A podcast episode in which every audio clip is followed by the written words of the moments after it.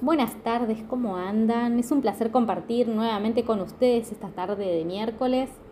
Hoy les voy a estar hablando sobre un tema que todos conocemos, seguro la mayoría de hecho, y tanto por haberlo leído tal vez alguna vez o por haberlo padecido, eh, ya sea en carne propia o por algún pariente o conocido, o tal vez lo padecen actualmente y ahora lo están escuchando y este tema también los puede estar, eh, los puede ayudar, ¿no? A, a poder tratar este, este malestar que es la gastritis. Les voy a hablar sobre la gastritis crónica, aguda, los distintos tipos de gastritis que existen, que conocemos, y también sobre mitos, que mitos urbanos, le voy a derribar unos mitos sobre, sobre las causas que pueden generar la gastritis, que muchas veces piensan que, hay ciertos alimentos o ciertas cosas que pueden generar eh, o pueden derivar a una gastritis y no necesariamente o no es tan así muchas veces, pero hay otras que directamente decimos no, esto claramente no, no tiene sustento científico para decir que lo causa. Así que después se los voy a mencionar, es muy interesante, les va a gustar, yo estoy segura. Y principalmente lo que quiero mencionarles antes de antes que nada, porque muchas veces confunden la acidez con la gastritis y no es lo mismo. La acidez es cuando se tiene un reflujo del contenido gástrico hacia el esófago. Es cuando sentimos esa famosa, esa, me sube la comida, esa sensación de me está viniendo algo a la boca, alguna molestia, a veces hasta solo llega a subir, no llega a la boca, pero tenemos esa sensación de, Ay, me está subiendo algo, pero queda ahí. Esa acidez puede estar generada por muchas causas, obviamente. Puede ser porque tal vez comimos rápido y nos vino la comida, o porque comimos y nos fuimos a acostar enseguida. Esa acidez puede ser también por determinados alimentos, tal vez somos propensos a comer ciertos alimentos que nos genera ese reflujo, esa acidez constante. Y esa acidez muchas veces también lo que nos genera es un mal gusto en la boca, muchas veces puede generar mal aliento. Eh, esa acidez también nos puede generar un daño a nivel del esófago. Eh, por eso está bueno identificar estos síntomas, estas sensaciones que nosotros tenemos cuando comemos algo, cuando tenemos algo fuera de lo común que el cuerpo nos está avisando che, mirá, está pasando esto. Este dolor yo no lo tenía antes o no me pasaba antes cuando comía esta comida. ¿Por qué me está pasando ahora? Así que tenemos que estar atentos a esos llamados del cuerpo cuando nos, nos, nos detona con algún dolor o con algún llamado que decimos, che, esto no estaba antes, esto no está bien. Más cuando nos pasa frecuentemente, cuando no es algo de un día o es algo que, ah, sí, me pasó hace un montón. No, tenemos que tratar de no ignorar esos síntomas o signos que nos aparecen porque son llamados de atención que claramente el cuerpo se manifiesta por, por esos dolores o por algún tipo de signo que nos puede estar mostrando. Así que también les voy a estar mencionando alimentos que habría que evitar o cuáles son los mejores para comer en situaciones de, de acidez constante o de, en el caso que alguien padezca gastritis. Por eso cuando les hablo de acidez y gastritis, que no es lo mismo, la gastritis es algo mucho más complejo porque se refiere a una inflamación de la mucosa gástrica. Ya ahí estamos hablando de inflamación, de, de que puede generar un dolor abdominal, puede ser hasta intenso muchas veces. Y esa gastritis está generada por muchas causas, que ahora les voy a mencionar y también suelen confundir indigestión. Son palabras que tal vez son similares, pero después se dan cuenta que no son lo mismo. Y la indigestión se relaciona con la inflamación generalizada del abdomen. Eh, y el abdomen abarca todo, no, no es solo el estómago. Por eso la gastritis se centra a nivel gástrico. Cuando alguien dice, no, tuve una indigestión, algo me cayó mal, no porque esa indigestión involucra eh, otros órganos. En cambio acá la gastritis se va a centrar a nivel gástrico. ¿Cuáles son las causas más comunes de la gastritis? Primero, tomar mucho alcohol cuando tomamos constantemente o muchas veces por ahí no tomamos seguido, no tomamos todos los días, pero cuando lo tomamos, por ahí tomamos en cantidad y nos puede generar con el tiempo una gastritis.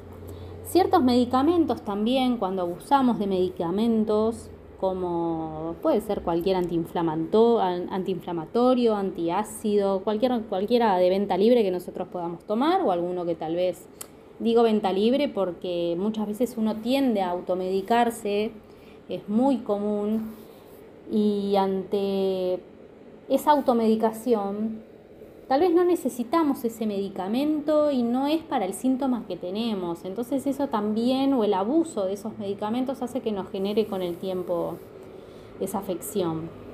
Otras causas más comunes puede ser algo autoinmune, medio trabalenguas. Eh, por ejemplo, alguna anemia. Hay distintos tipos, eh, tipos de anemia. En este caso puede ser también por algún reflujo de bilis, el reflujo biliar, si alguna vez lo escucharon mencionar. Eh, también puede ser por alguna bacteria, en este caso la famosa llamada Helicobacter pylori, que esa bacteria con, bien tratada con algún antibiótico la podemos erradicar. Obviamente tienen que ser estudios más precisos, eh, que eso algún gastroenterólogo por supuesto se los va a indicar en el caso que requiera algún tipo de endoscopía o algo para poder identificar cuál es eh, la causa, si es algo que no es a simple vista, digo, ¿no? Después cuando tal vez tenemos vómitos crónicos, muchas veces pasa cuando hay personas que vomitan frecuentemente, eh, cuando también tenemos un exceso de estrés, que eso se los voy a mencionar más adelante, no digo que solo el estrés lo genere, pero es un detonante. Muchas veces también puede ser por una infección viral. También puede ser por un traumatismo, por alguna enfermedad hasta repentina y grave. Eh, también por una cirugía mayor, por alguna insuficiencia renal. Hay muchas causas. De hecho, la gastritis se puede presentar en forma repentina. Cuando se presenta así de manera rápida, es la llamada gastritis aguda. Ahora, cuando se mantiene en el tiempo, es la llamada gastritis crónica. Ahora, ¿cómo sabemos si padecemos de gastritis? Es muy importante acudir siempre a un profesional médico porque mediante una endoscopía, ya sea por un examen de sangre, hasta en algunos casos algún examen de, de materia fecal, también pueden detectar una gastritis, dependiendo obviamente la historia médica de esa persona, de la familia, si es algo muy común, si tienen algún caso en la familia de, gastritis. Eh, así que por medio de un examen físico completo, se, obviamente se pueden, se pueden diagnosticar esos casos de gastritis. Así que ahora no se vayan porque les voy a estar mencionando eh, estos mitos y verdades sobre la gastritis que tal vez desconocían. Bueno, como toda enfermedad o malestar, claramente la gastritis no se queda atrás y también tiene una variedad de mitos en torno a ella. Pero por lo general estos mitos son precisamente eso y solo eso, mitologías o leyendas urbanas que no tienen sustento científico y que por alguna razón se fueron obviamente popularizando entre las personas de boca en boca y eso después genera mucha confusión y malos entendidos. Así que para los que me conocen y los que no, sepan que a mí me gusta mucho eh, derribar mitos respecto a, a, todos los conocimientos que se tenga sobre, o los pocos conocimientos, mejor dicho, que se tengan sobre ciertos alimentos. Muchas veces le dan ciertas propiedades curativas a alimentos o demonizan también algunos alimentos que no, no tienen esas propiedades. Así que está bueno eh, mencionarlos para también aclarar dudas, ¿no? Y perderles el miedo a ciertas cosas o, poder también eliminar esos eh, conocimientos erróneos que se tienen sobre ciertas enfermedades o hasta para ciertas comidas. Por ejemplo, uno de esos mitos es, y me lo han mencionado, Eh, el estrés causa gastritis. Sepan que el estrés por sí solo no se considera el único factor para que detone una gastritis. Es decir, no es la única causa. Obviamente está dentro de las causas, pero es un conjunto de factores. No es que por sí solo, porque una persona esté estresada, eso le va a generar gastritis. Otro mito que me han mencionado es que la gastritis produce cáncer. Sepan que para que el cáncer se desarrolle a partir de esta inflamación gastrointestinal tiene que haber algún factor genético que lo desencadene. No va a estar eh, a ver, determinado por sí solo. No es que por, porque uno tenga gastritis de la nada le va a figurar un cáncer en un estudio. Ay, tenés cáncer. No. Es una palabra que de hecho asusta cáncer. Así que no sepan que muchos factores genéticos acá están en juego. Así que la gastritis por sí sola tampoco genera cáncer. Otro mito es que la gastritis solo la padecen las personas adultas y no los jóvenes. Sepan que cada vez es más recurrente en la población de menor edad, con lo que esto también se relaciona con el aumento de los factores de riesgo de la juventud actual. Muchas veces se, dice que esta enfermedad, eh, esta, afección, eh, aumenta su incidencia y prevalencia con la edad, pero no necesariamente, porque eh, yo, por ejemplo, he atendido a muchos chicos jóvenes con gastritis y hasta crónica. Una gastritis que ya venía avanzada de hace tiempo, que tal vez no la venían tratando bien, la venían tratando como si fuese otra, otra enfermedad o tal vez venían tapando los síntomas. Así que cada vez más jóvenes vienen con, gastritis y no necesariamente es, eh, a ver, por algo genético, necesariamente en el sentido de que no, no, no es porque uno, ay, no, sí, seguro que es genético, muchas veces dicen. No, no necesariamente. También influye muchos factores. Influyen, como les mencioné, entre los síntomas puede ser una infección bacteriana, puede ser un virus, eh, puede ser también por el tipo de alimentación que lleva, puede ser por un consumo excesivo de alcohol, pueden ser muchos factores. Así que sepan que muchos de la población joven padecen de gastritis también. Otro, otro, perdón, otro mito que me, me mencionan es que las frutas cítricas producen gastritis. Un exceso de cítricos no produce gastritis por sí solo, pero sí es verdad que alguien que padece gastritis puede empeorar con la ingesta de estas frutas. Así que, derribado, las frutas cítricas por sí solas no producen gastritis, pero sí empeoran el cuadro. Otro mito que los condimentos y picantes producen gastritis. Igual que las frutas cítricas, los condimentos y picantes no lo, no lo producen por sí solo, pero sí pueden maximizar la sensación del ardor y dolor que tienen muchos, eh, muchas personas que padecen esta afección. Otra cosa que leí que a mí me preocupó es que decía, beber mucha agua cura la gastritis. Si bien es cierto que el agua es un líquido necesario para nuestro organismo y que aumenta la, ingesta de agua, o sea, aumentar la ingesta no es determinante en la curación o prevención de la gastritis, por favor. No piensen que por consumir agua van a, curar eh, em, este estado de, gastritis. Eh, muchas veces también, que no lo menciono acá, pero he escuchado también de la leche. Cuando beber mucha leche o agua puede curar la gastritis o cuando hacen referencia a bebidas alcalinas. Eh, es un poco peligroso porque hay personas que no, se instruyen bien en el tema y tienden a, consumir esos alimentos sin estar seguros si realmente les hace bien. Em, de hecho, sepan que hay muchos casos de gastritis no acá, no al menos en, los estudios que yo he leído en otros países, em, son causa de la ingesta de agua sin hervir, que, en la que pueden contraer la bacteria, la Helicobacter pylori. Esa bacteria es una causa de la gastritis y muchas veces está en el agua, en agua contaminada.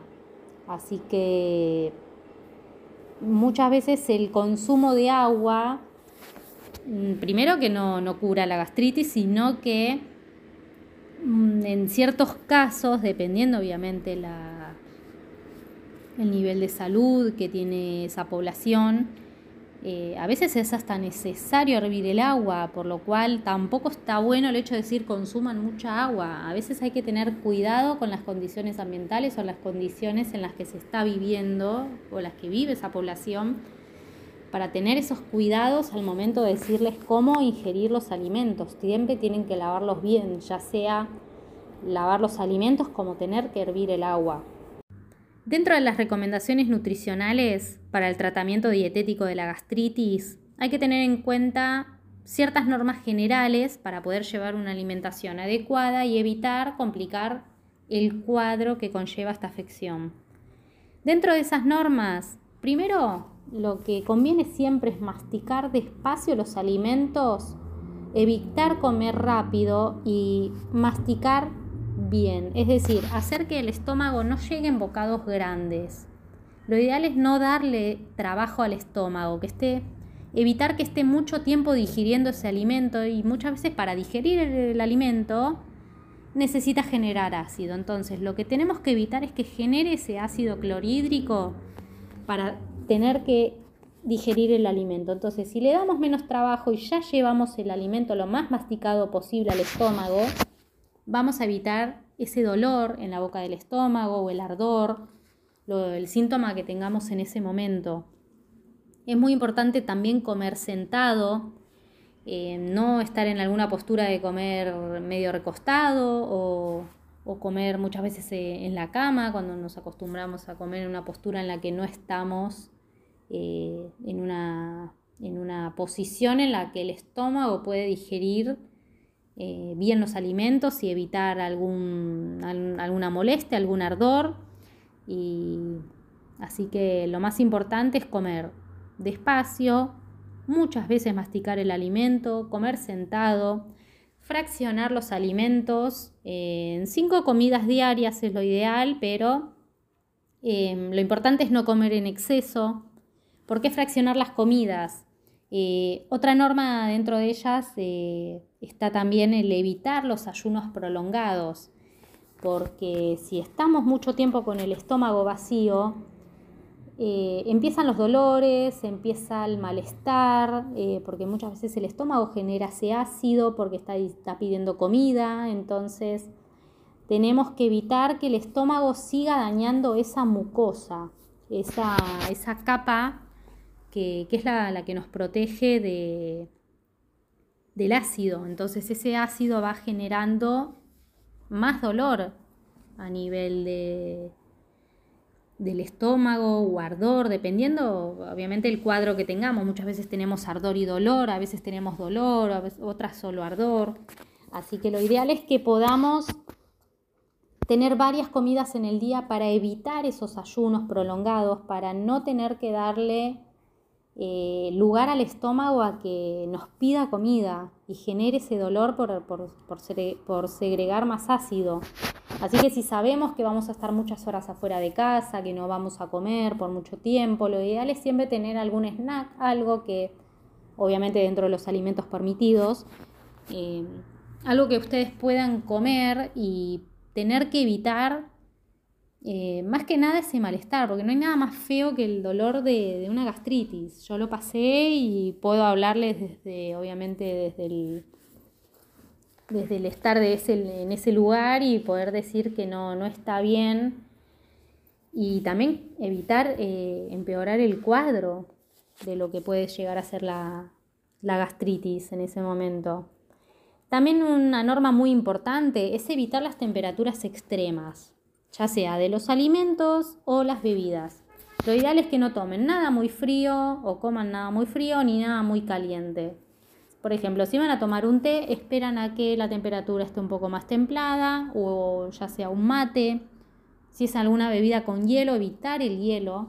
Em, lo más importante es que esté a temperatura ambiente porque las temperaturas extremas también pueden eh, dañar y hacer, eh, generar dolor a nivel del estómago. Es muy importante también que no nos acostemos inmediatamente después de comer. Es muy importante la digestión, es muy importante dejar que el cuerpo pueda digerir y pueda absorber esos alimentos y darle tiempo a que asimile esos alimentos que llegaron al estómago y no comer y enseguida irnos a acostar. Lo ideal es dejar entre una o dos horas, em, poder estar sentados una vez que terminamos de comer, antes de irnos a dormir, si sabemos que tenemos sueño, comemos temprano, de última lo ideal sería eso, para poder estar esas dos horas sentados o de última si queremos ir a la cama, si estamos cansados, lo ideal es muchas veces ponernos en 45 grados, que es cuando nos ponemos un almohadón atrás, no estamos ni acostados ni sentados, estamos un poco inclinados, pero en una postura en la que obviamente podemos estar más cómodos que, que, acostados, ¿no? Eh, lo ideal es que podamos eh, hacer la actividad que estemos haciendo o estar con el celular o la computadora o la tele en una postura en la que nos deje hacer todo eso. Así que lo ideal es estar, aunque sea, dependiendo lo que comimos y dependiendo si tenemos una digestión lenta, es estar entre una o dos horas eh, em, sentado, no recostado. Lo importante también a la hora de, mm, poder preparar los métodos de cocción, hay que evitar lo que son fritos y grasas. Esos alimentos, si son muy pesados, también nos puede generar dolor y, no está bueno. Em, también tenemos que evitar lo que son bebidas estimulantes, como por ejemplo el café, el té o las bebidas carbonatadas como la soda, gaseosas, todo lo que tenga gas, en lo posible evitar esas bebidas porque sobre todo lo que tiene gas muchas veces también nos puede generar eh, no solo acidez, sino muchas veces hasta regurgitar, dependiendo si nos vamos a acostar enseguida o si tendemos a, tener, de tender a regurgitar los alimentos. Así que cuando estamos en un caso de gastritis, evitar esas bebidas evitar el alcohol, en lo posible evitar el tabaco. Sé que es muy difícil, sobre todo para los que fuman, pero para los que son fumadores sociales, por ejemplo, eh, para las personas que pueden controlar ese vicio, lo ideal es no fumar. Eliminar también o evitar en lo posible los alimentos que son con mucho contenido graso y los picantes. Y lo ideal es consumir frutas y verduras, preferentemente cocidas eh, evitando obviamente ingerirlas en crudo, porque como les mencioné antes, cuanto más cocido esté el alimento, menos trabajo le damos al estómago para digerirlo. Ya se lo estamos dando semi digerido. La digestión, la primera digestión siempre empieza en la boca, cuando estamos masticando el alimento. Esa siempre es la primera digestión. No es una digestión tan completa como cuando llega al estómago, pero mediante la saliva le estamos dando menos trabajo al estómago. En cambio, si lo consumimos crudo, puede generarlos, eh, generarnos ese dolor y ese trabajo al estómago que no, no es lo que queremos. Ahora, ¿cuáles son los alimentos que tenemos que consumir más? Por ejemplo, la pasta, el arroz, el pan blanco, eh, más que nada porque tienen un efecto antiinflamatorio y calmante. Obviamente tienen que ser en porciones justas, no tiene que ser mucho consumo de arroz, porque a veces vieron que cuando ah, preparamos arroz muchas veces preparamos para tres personas. Así que mm, lo ideal es comer una porción pequeña, acompañarla también con otros alimentos que no sea solo arroz, eh, por ejemplo con carnes magras como pescados, Em, puede ser algún pollo también, en lo ideal siempre pechuga. Eh, en el caso que sea patamuslo, claramente siempre sacar lo que sea piel, eh, todo lo que sea grasa visible, tratar de no comerlo.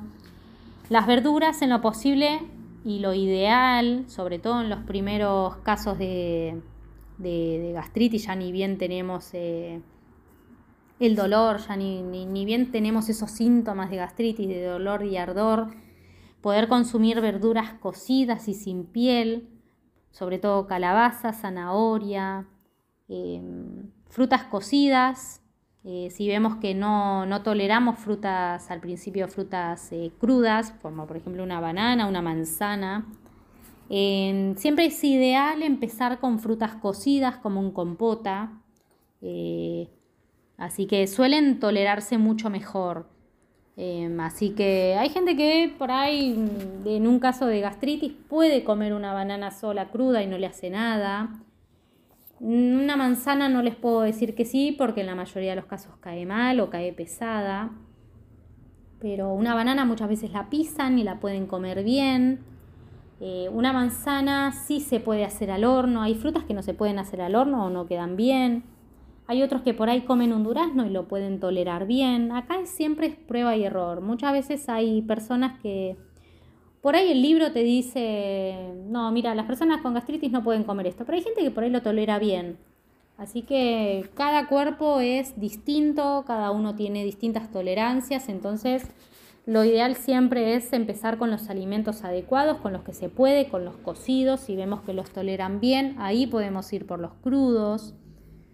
Em, así que primero siempre yo recomiendo las frutas cocidas, si veo que no les gusta, porque no a todos les gusta la compota, bueno, podemos empezar con una banana pisada, por ahí con una pera, dependiendo el caso, muchas veces por ahí con una, un durazno lo puede tolerar bien. Em, todo lo que sea quesos y lácteos en lo posible desnatados o que sean de productos light, que no sean enteros. Em, evitar las bebidas eh, carbonatadas, todo lo que sea con gas, gaseosas, en lo posible tomar agua a temperatura ambiente. Y respecto a los métodos de cocción, lo ideal son los métodos más sencillos como cocinar a la plancha, al horno o hervidos, evitando obviamente lo que sea frituras y guisados en lo posible, ¿no? Eh, porque muchas veces eh, es difícil controlar esos, esos gustos, pero bueno, obviamente en estos casos es muy importante la determinación y saber que esos alimentos, cuáles son los que sí podemos y los que no. Respecto a los alimentos que tenemos que evitar, principalmente el alcohol, el café, el té, Temperaturas extremas, como les mencioné, tratar de no, no, consumir alimentos o bebidas que estén muy calientes o muy frías. Si calentamos algo, en lo posible dejarlo a temperatura ambiente y poder ahí consumirlo.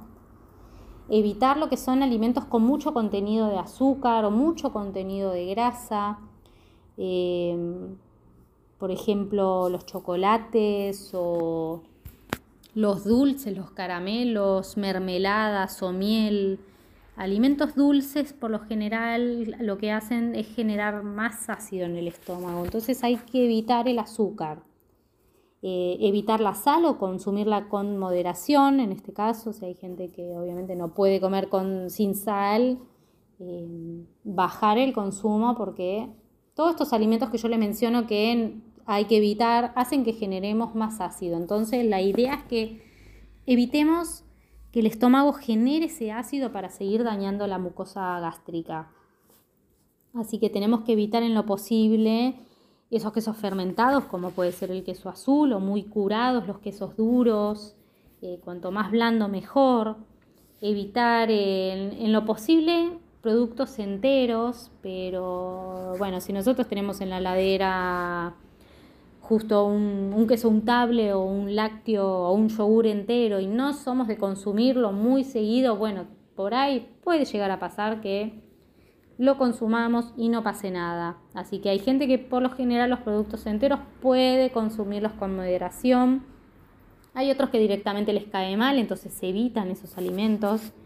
Em, así que todo lo que sea eh, estos alimentos que les mencioné, que irritan la mucosa del estómago, provocan una reacción inflamatoria, eh, productos también enlatados, eh, o todo lo que sea salsas, todo lo que tenga tomate. El tomate hay que evitarlo, es muy importante porque muchas veces uno piensa que porque es un vegetal puede estar bien. No, el tomate es uno de los vegetales que más cae mal en un caso de gastritis, Así que todo lo que sea también em, condimentos como la pimienta o la mostaza, el vinagre, el acheto, inflaman la mucosa, así que evitar también Em, todo ese tipo de condimentos fuertes o por ahí a veces usamos también el ajo deshidratado o la cebolla deshidratada que por ahí pensamos que porque están deshidratados no nos pueden caer mal, no lo estamos comiendo en crudo, pero sí muchas veces al hidratarse, al rehidratarse con los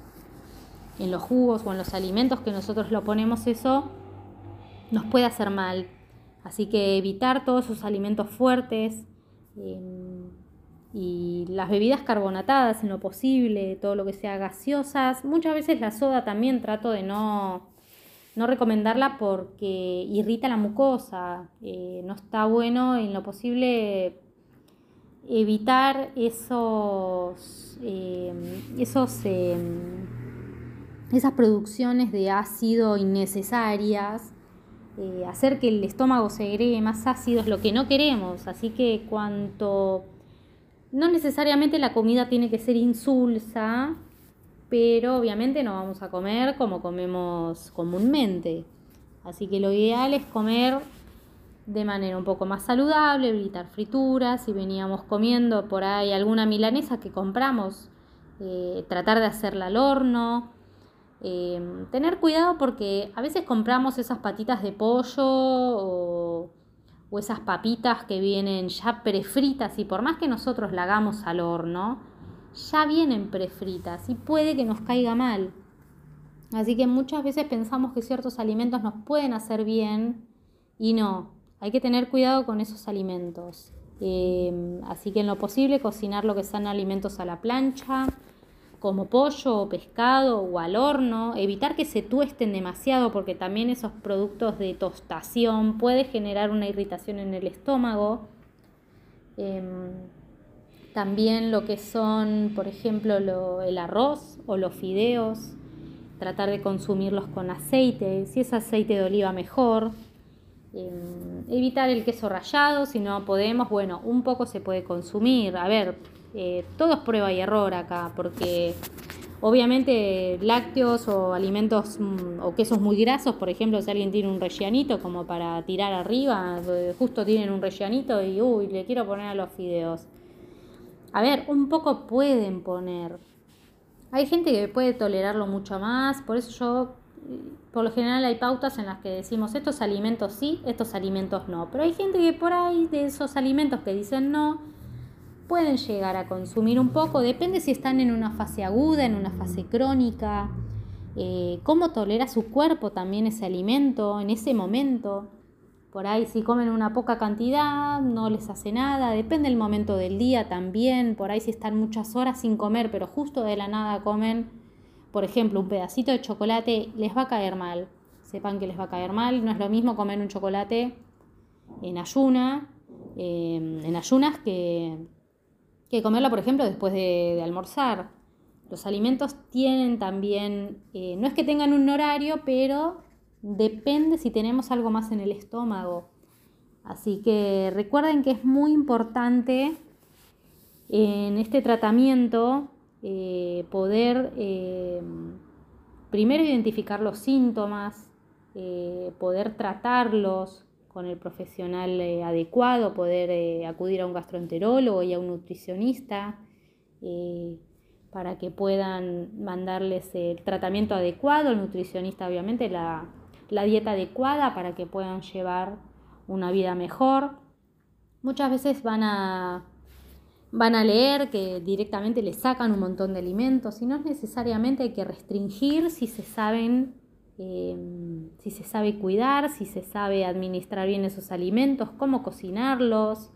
Em, les menciono esto porque muchas veces he leído eh, o me vienen a preguntar y me dicen que le, o me vienen con una hoja que le dieron para la gastritis y tiene tres cosas. Obviamente lo exagero, pero no, no, no son solo tres cosas, pero no es una dieta tan abundante. Entonces a veces también se hace muy difícil seguirla. Lo ideal es poder adaptarla a lo que come la persona, pero también adaptarla a la patología o a la sintomatología que tienen en ese momento. Así que no, a veces hacer restricciones innecesarias no, no está bien, pero a veces es necesario.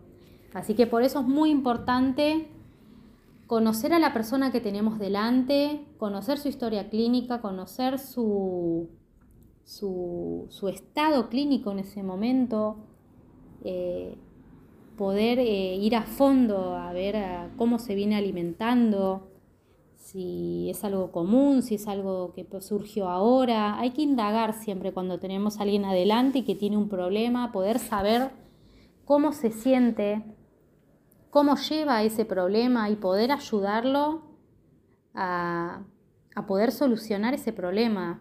No solo a, decirle, toma esta dieta, seguila, sino poder acompañarlo en ese proceso y también que pueda adaptarse y que pueda tanto la situación de afuera como ya sea a nivel laboral, como cualquier evento que tenga, ¿no? Porque una persona si está con algún tratamiento, con alguna dieta, es muy importante también poder decirle, a ver, si vos salís, si vos no comes en tu casa y no tenés forma de comer esto, bueno, a ver, ¿cómo te adaptás a esta situación? Si vos tenés un evento, si tenés una fiesta, ¿cómo haces para comer de esta manera y no tener que irte de la dieta y poder comer bien? Por eso es muy importante la educación alimentaria. No solo decirle a la persona lo que tiene que comer, sino cómo comer y educarlo. Decirle por qué no puede comer esos alimentos, por qué sí los puede comer. Porque muchas veces nos, nos, nos paramos en el, bueno, come esto y come lo otro y esto no. Y no te explican el por qué. Y está bueno saberlo para después por qué. Para evitar esos mitos.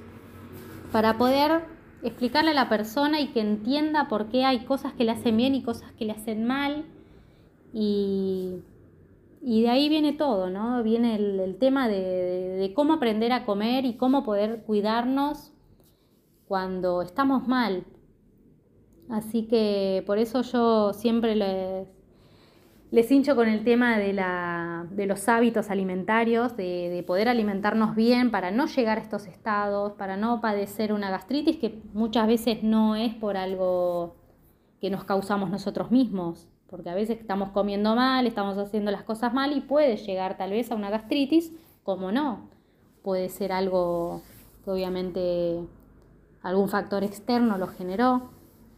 Así que por eso es importante cuando yo digo de, preguntar cómo, cómo se generó este, esta situación que está padeciendo, qué es lo que está comiendo, cómo se está alimentando, qué alimentos compra, cuáles come frecuentemente.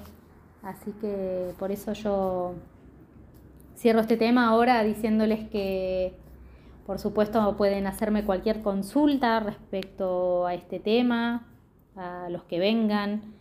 Así que les menciono nuevamente mi perfil de Instagram, que es nutrición.carolinavalencia, cualquier duda respecto a lo que haya salido de hoy, me lo pueden hacer por ese medio.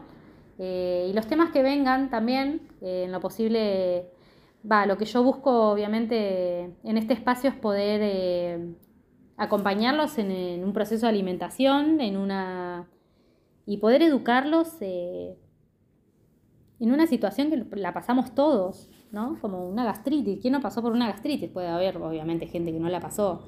Pero es muy importante el hecho de poder acompañar al otro en un proceso de cambio y en un proceso de, tanto de salud como enfermedad, ¿no? Y poder eh, ayudar a salir de esa situación. Así que mm, espero que les haya servido, que les haya sido útil, que haya sido didáctico. Así que los espero el próximo miércoles para otra charla de nutrición y bueno, espero que les haya gustado y los espero nuevamente para una nueva charla. Que anden bien.